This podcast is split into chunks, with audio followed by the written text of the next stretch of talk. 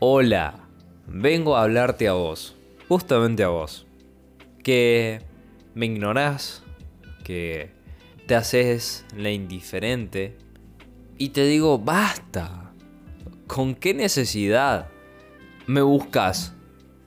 Me tenés y después te vas. ¿Por qué? Si al final cuando te vas, decidido, tu cabeza te dice, no, quédate. Entonces, ¿para qué la haces tan larga? Ya estamos en una edad donde el tiempo yo no lo quiero perder. ¿Perder para qué? ¿Con qué necesidad? Del tiro y afloje, de que le contesto, no le contesto, me hago el difícil, le escribo mañana o me hago la difícil. Lo tengo ahí, me aburre porque no, es lindo, es linda, todo lo que venga después. Pero es como que contesta al toque o es una persona muy buena. Y bueno, e, esa persona es así. Lo peor que podés hacer es jugar con los sentimientos de una persona que te aprecia. Porque esa persona te está dando su lugar, te está dando su tiempo. Que su tiempo y tu tiempo valen oro. No es que ese tiempo lo va a volver a recuperar, ¿me explico?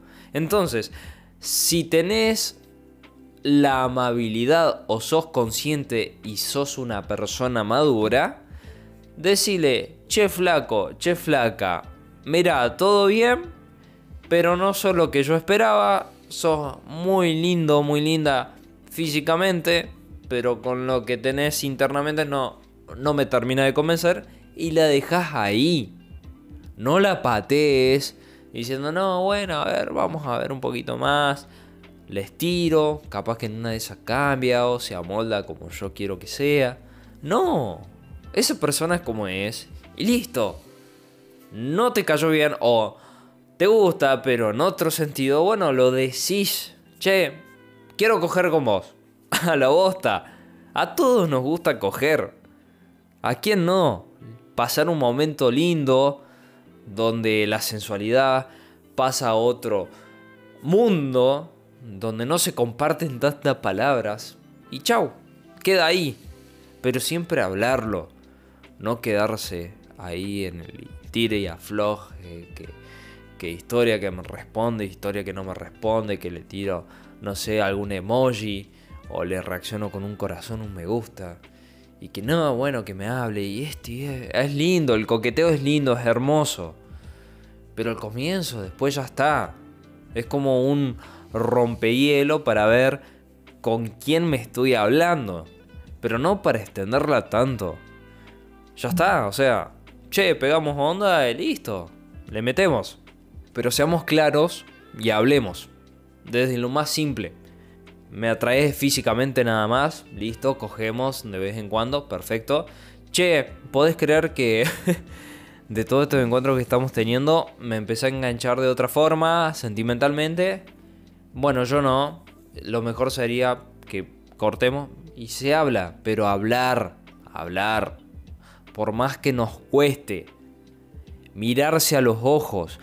Qué difícil es mirarse a los ojos.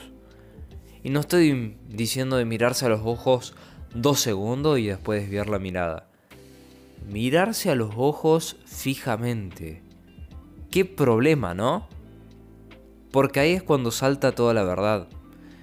Y hay un dicho, más que un dicho, una frase que conozco de varias personas, me dijeron, los ojos comunican, los ojos te dicen todo. Y reafirmo esa frase.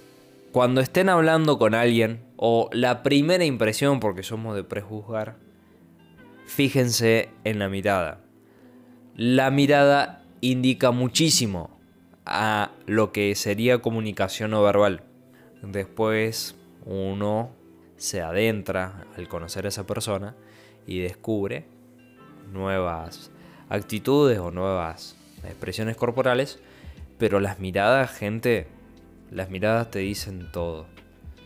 Entonces, no malgastemos el tiempo, por más choto, simple que sea, hablar.